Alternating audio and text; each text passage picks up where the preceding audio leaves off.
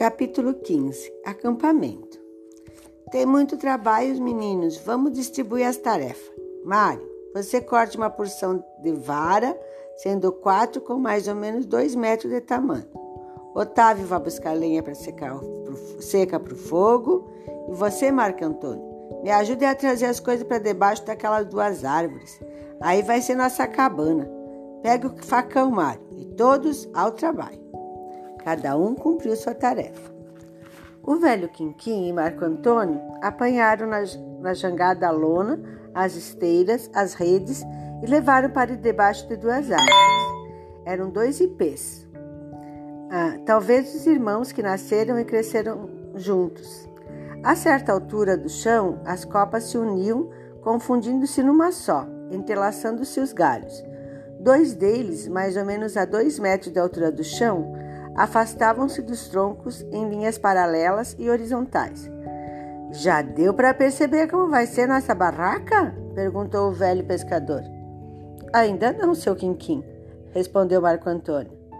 Nem sabe por que mandei trazer as redes? Já vi que esses dois galhos são os armadores, não é? E amarrar a lona por riba dele faz o resto, não? É verdade, não tinha imaginado. Vamos dormir em rede essa noite. Ótimo, seu Quinquim. Agora vamos buscar o resto das coisas. Quando voltaram, Marco Antônio e Otávio também já tinham chegado com as varas e a lenha. Vamos cuidar, menino, senão nós não dá conta.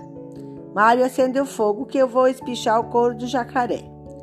E sem ouvir resposta, armou-se do facão e começou o trabalho.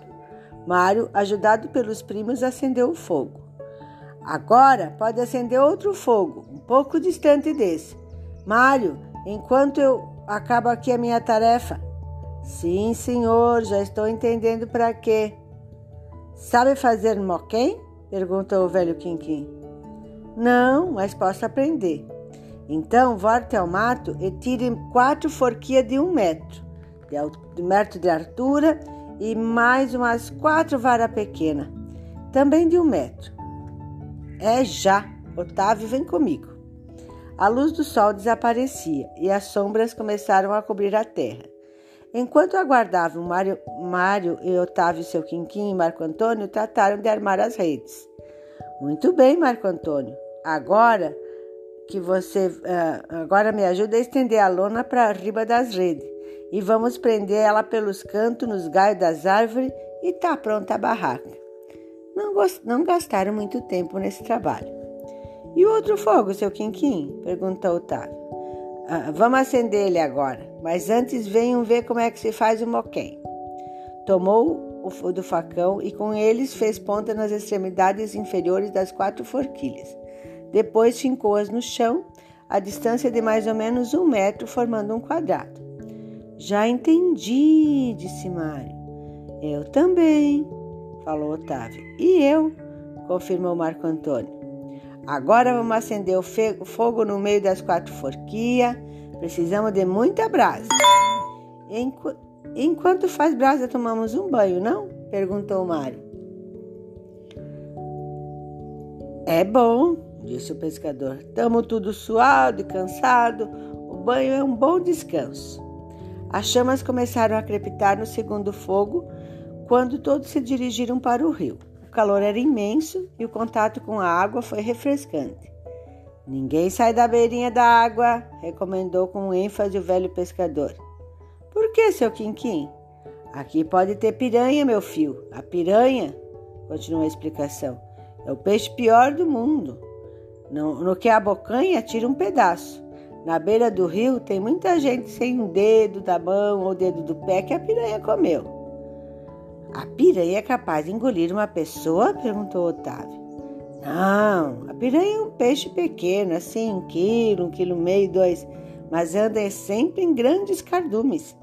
E quando algum bicho vivo é atacado por um cardume desse, já perdido, em poucos minutos só resta esqueleto.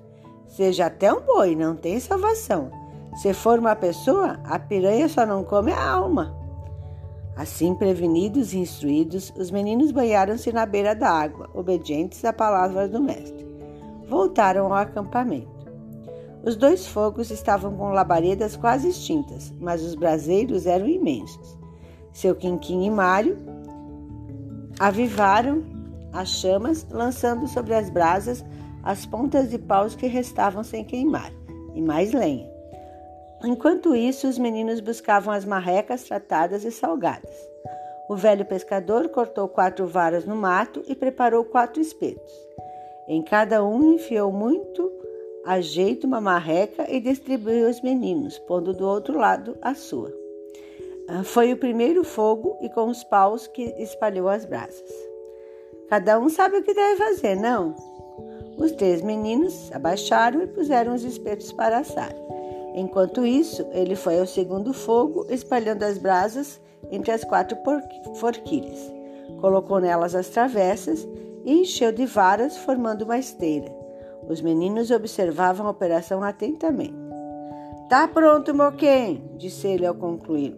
Agora é só colocar sobre ele a poça da carne e assar à distância com fogo lento. É por isso que se chama moquear. É a melhor maneira de comer carne de jacaré. O senhor sabe que os índios assam carne desse jeito, seu Quinquim? Perguntou Mário. É, já ouvi dizer. É a carne assada desse jeito atura uma vida, sem arruinar. E sem mais perda de tempo, apanhou a poça de carne do jacaré e estendeu sobre o moquém. Só então veio juntar seus meninos para assar também seu espeto. Eu não disse que as marrecas tão gorda? Olha como chia na brasa! Vai ser um banquete! Marreca gorda, assada, com farinha. E foi essa a refeição da noite para os quatro aventureiros.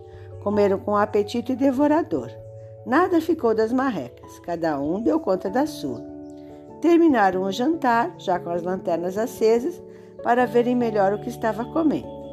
O velho pescador foi ao moquém, virou a poça de carne para assar o outro lado.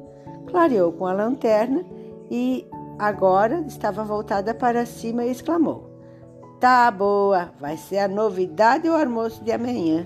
Vocês vão ver. Bom, pessoal, é o último podcast do, do livro Os Pequenos Jangadeiros. Eu não consegui ler todo ele, né, para vocês. Então, quem quiser saber o final da história, ainda tem muita aventura, né? Eles encontram uma sucuri mais adiante. Eles também uh, passam por grandes apuros uh, com a correnteza, né? Eles, o que eles vão fazer com a sucuri vocês é que vão descobrir se vocês lerem o, o resto do livro, tá bom? Um abraço e boas férias.